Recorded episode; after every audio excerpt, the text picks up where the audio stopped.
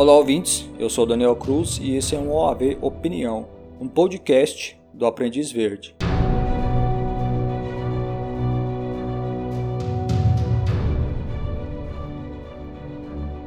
Olá a todos os nossos ouvintes. No OAV Opinião dessa semana, eu vou comentar sobre o caso de um assassino em série que foi preso no último dia 21 de março na Zâmbia. Essa semana, nós tivemos alguns casos impactantes no mundo do crime. O pior deles aconteceu no Níger, um país da África Ocidental. Homens armados cometeram massacres em aldeias na região de Tarrua, perto da fronteira com o Mali, e pelo menos 137 pessoas morreram. Outro crime impactante aconteceu na segunda-feira passada, 22 de março, quando um atirador de origem síria matou 10 pessoas no supermercado da cidade de Boulder, estado americano do Colorado, o atirador tinha apenas 21 anos e ele se junta aí, né, a uma longa lista de assassinos em massa que há tempos vem assolando os Estados Unidos. Somente nos três primeiros meses deste ano, nos Estados Unidos, houveram oito incidentes que nós podemos classificar como assassinatos em massa, sendo o mais grave este ocorrido no último dia 22. Em outro momento, nós podemos comentar sobre esse crime em Boulder e sobre assassinos em massa e suas motivações.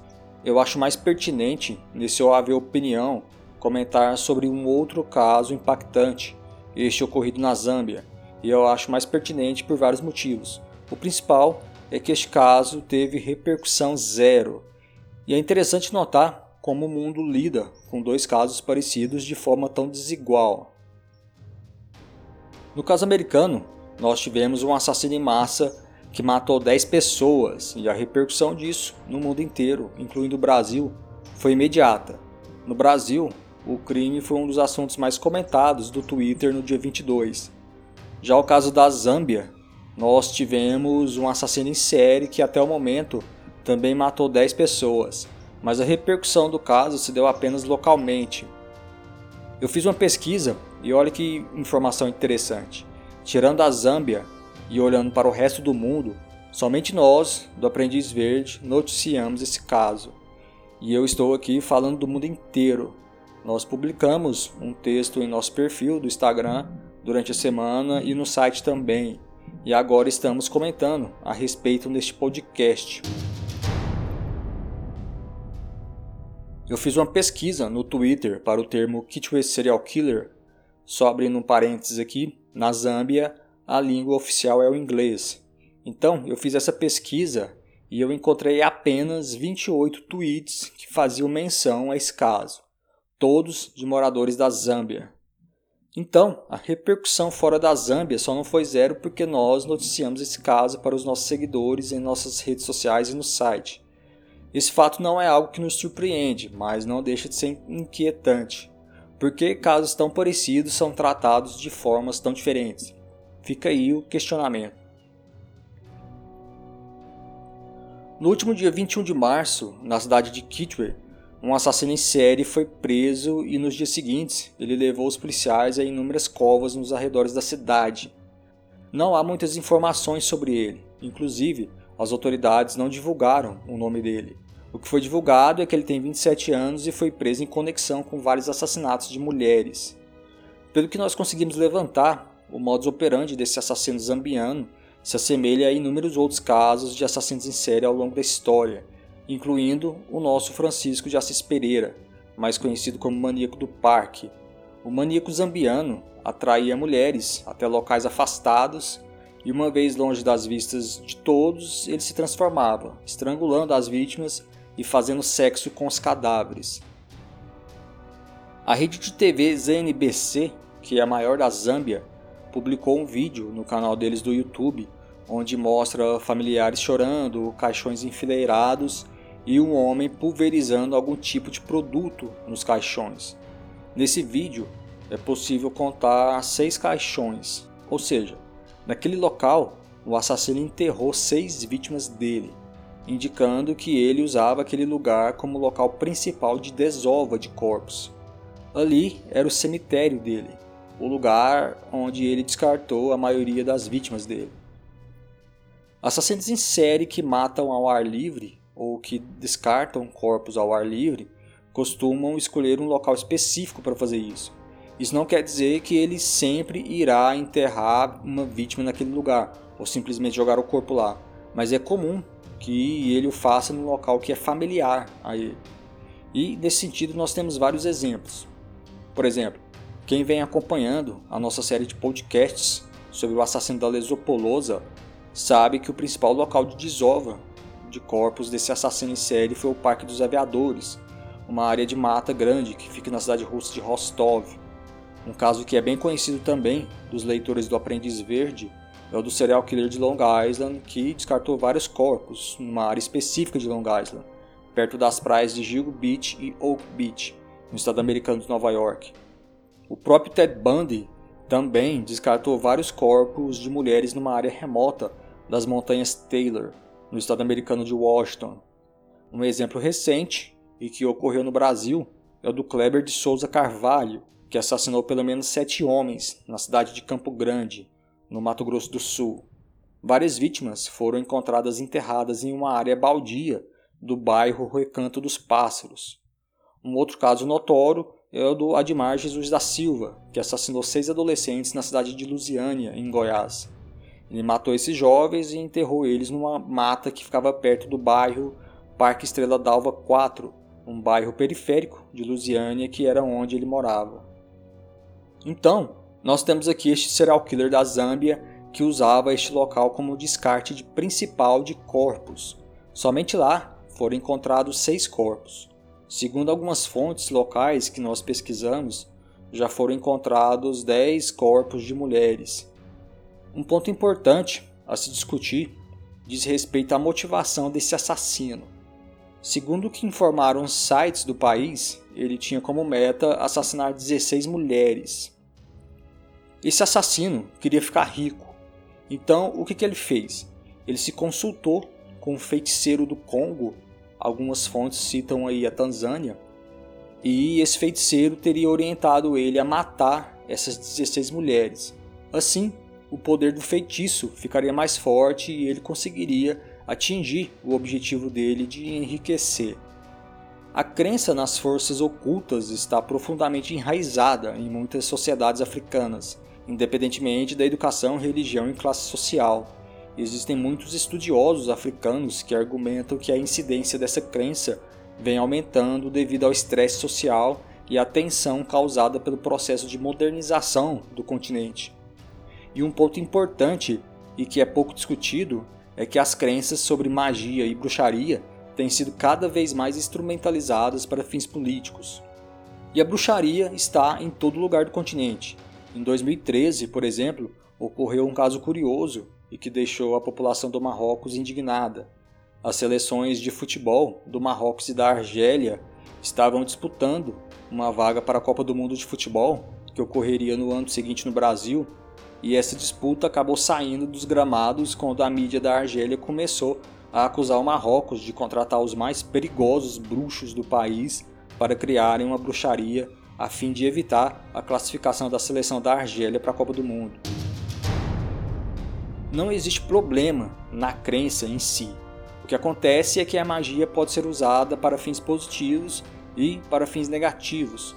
Um problema grave ocorre quando a crença na magia negra, especificamente, ou bruxaria, é usada para prejudicar outras pessoas com propósitos egoístas. E este é o aspecto mais problemático dessa crença. Um exemplo real e triste é deste caso que estamos comentando aqui, do serial killer da Zâmbia, que matou mulheres após um bruxo realizar um feitiço e orientar ele a matar mulheres para que o feitiço desse certo. Pelo menos é isso o que afirma sites ah, do país. E nós, do Aprendiz Verde, há quase 10 anos escrevemos sobre esses crimes. Uma pesquisa na internet e vocês conseguirão encontrar casos ocorridos de norte a sul no continente africano. Pegando aqui dois exemplos mais recentes e que nós escrevemos a respeito, no 101 Crimes Notórios e Horripilantes de 2020, nós escrevemos sobre o caçador de cabeças que vem decapitando pessoas no Mali, um país que fica no noroeste da África. Nesse caso, nós temos nove pessoas que foram decapitadas na cidade de Fana. E não apenas isso, o sangue das vítimas foi drenado e levado embora. Até o momento, o assassino ou assassinos não foram identificados, mas acredita-se que os assassinatos sejam ritualísticos, ou seja, alguém está matando os moradores de Fana para tirar o sangue deles e vender para algum bruxo, ou quem sabe o assassino seja o próprio bruxo que mata para obter a matéria-prima dos seus feitiços. Já na edição de 2019, nós escrevemos sobre um assassino em série de crianças de Ruanda, um país que já fica mais ao centro do continente africano. Acredita-se que esse assassino, o nome dele é meio complicado, mas é o John Tua Jirayezu. É, Acredita-se que o John ele tenha matado nove crianças na cidade de Nyagatare. Quatro corpos foram encontrados enterrados na casa dele. Alguns inteiros, já outros estavam só os pedaços. O John era um assassino que matava para vender partes dos corpos das crianças para bruxos. Dando mais um exemplo aqui para vocês, e eu vou voltar aqui para o ano de 2020, esse caso aconteceu na África do Sul, um país que fica no extremo sul da África. Em 15 de abril de 2020, no município de Orange Farm, uma criança de 5 anos desapareceu e ela foi encontrada horas depois dentro de um bar.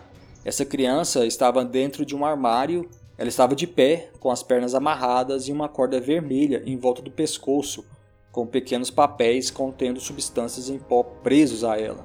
Esse mesmo pó branco podia ser visto em um pequeno frasco preso às pernas do menino. Para as pessoas que viram aquela cena, estava muito claro que a criança havia sido sacrificada em um ritual de feitiçaria. Seis meses depois, em outra localidade de Farm, outras duas crianças foram encontradas mortas e a polícia acabou prendendo uma mulher chamada Pontsu Molanka, de 29 anos, e acusou ela de assassinar as três crianças em rituais de bruxaria.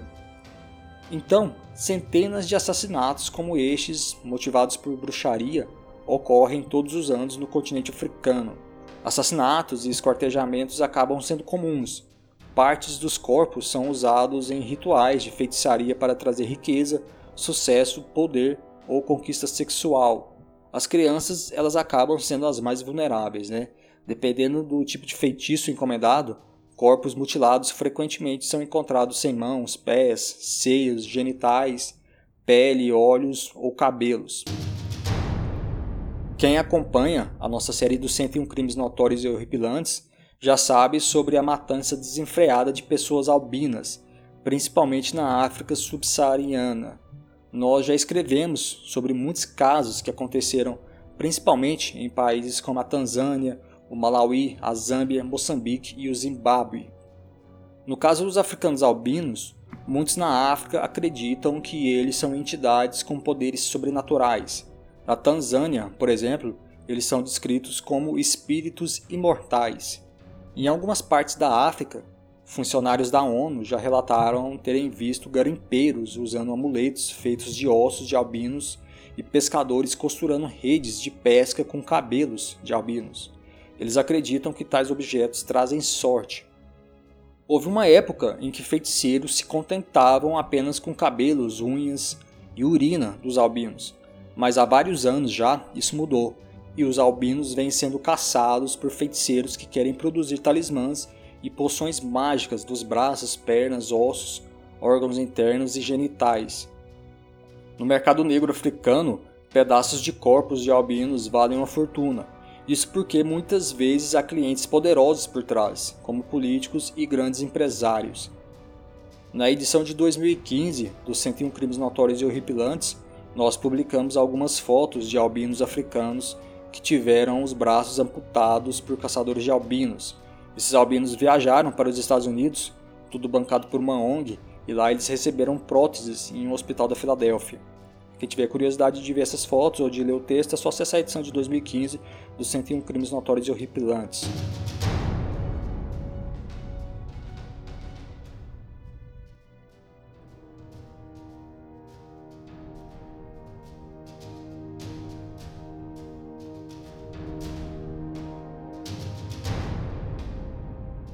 Agora, existe a possibilidade também de que esse serial killer da Zâmbia seja simplesmente um assassino necrófilo.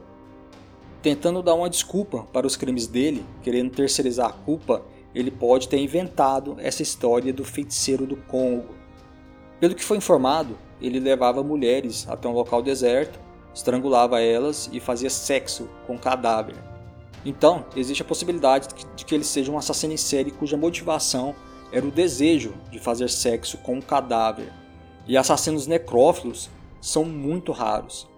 A necrofilia é uma parafilia rara que consiste na atração e gratificação sexual por cadáveres. Psicólogos dizem que pessoas necrófilas se engajam em tal prática a fim de possuir um parceiro sem que haja rejeição ou resistência. Dois psiquiatras que são referências no estudo da necrofilia, o Jonathan Rosman e o Philip Resnick, classificaram os necrófilos em três tipos básicos. O primeiro é o necrófilo assassino, que mata para obter um cadáver.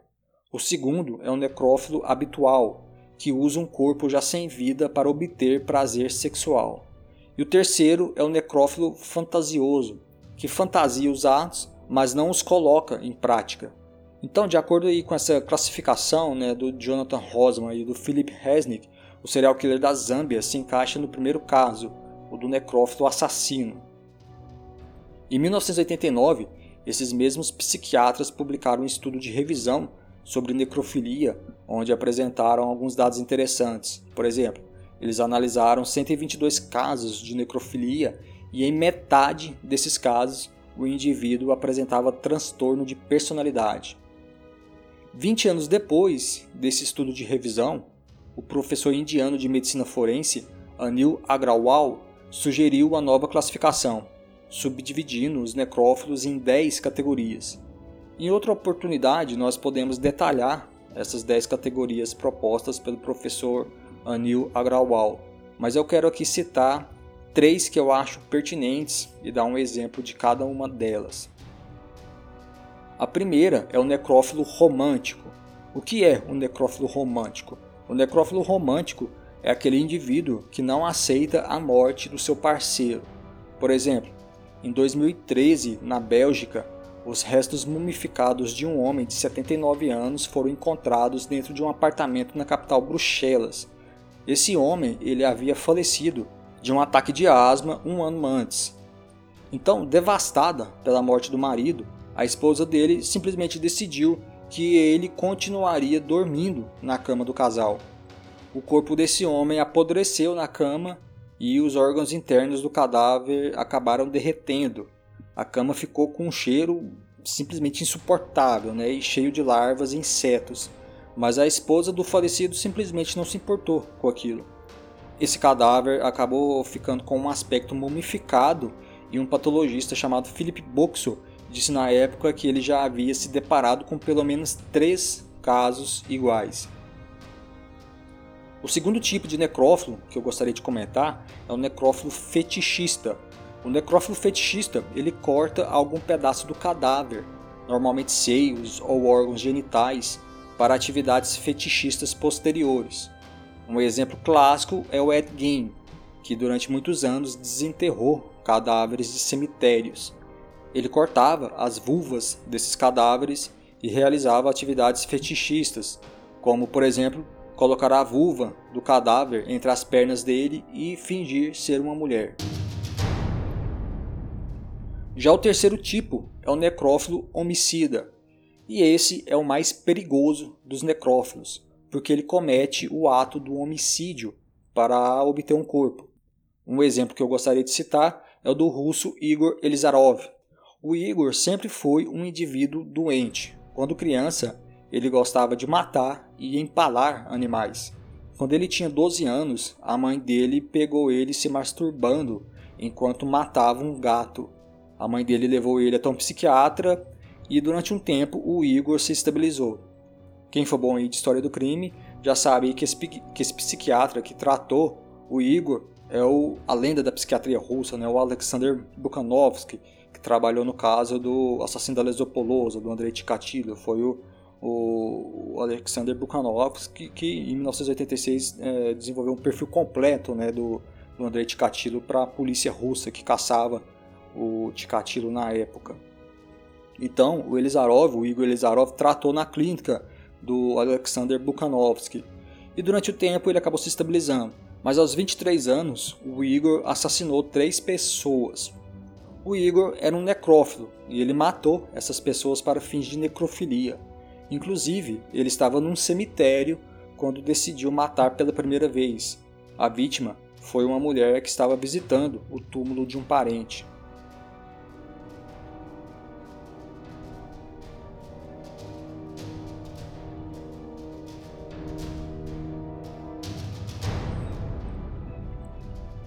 Eu citei aqui então esses três tipos: o necrófilo romântico, o necrófilo fetichista e o necrófilo homicida.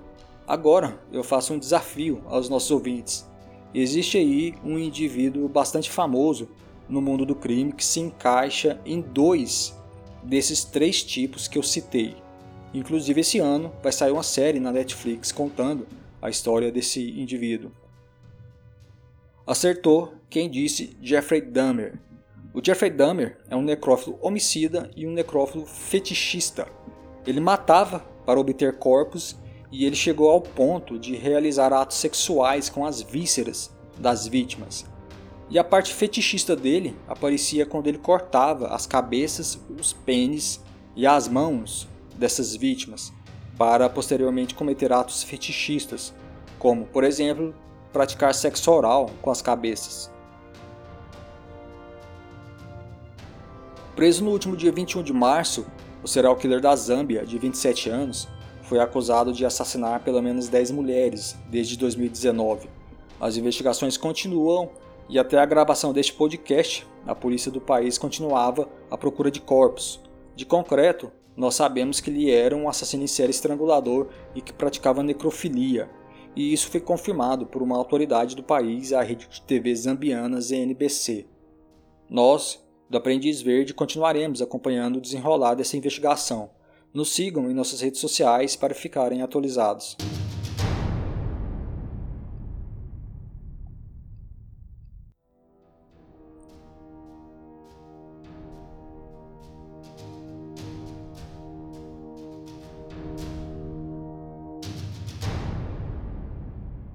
Meu nome é Daniel Cruz e esse foi um OAB Opinião, um podcast do Aprendiz Verde.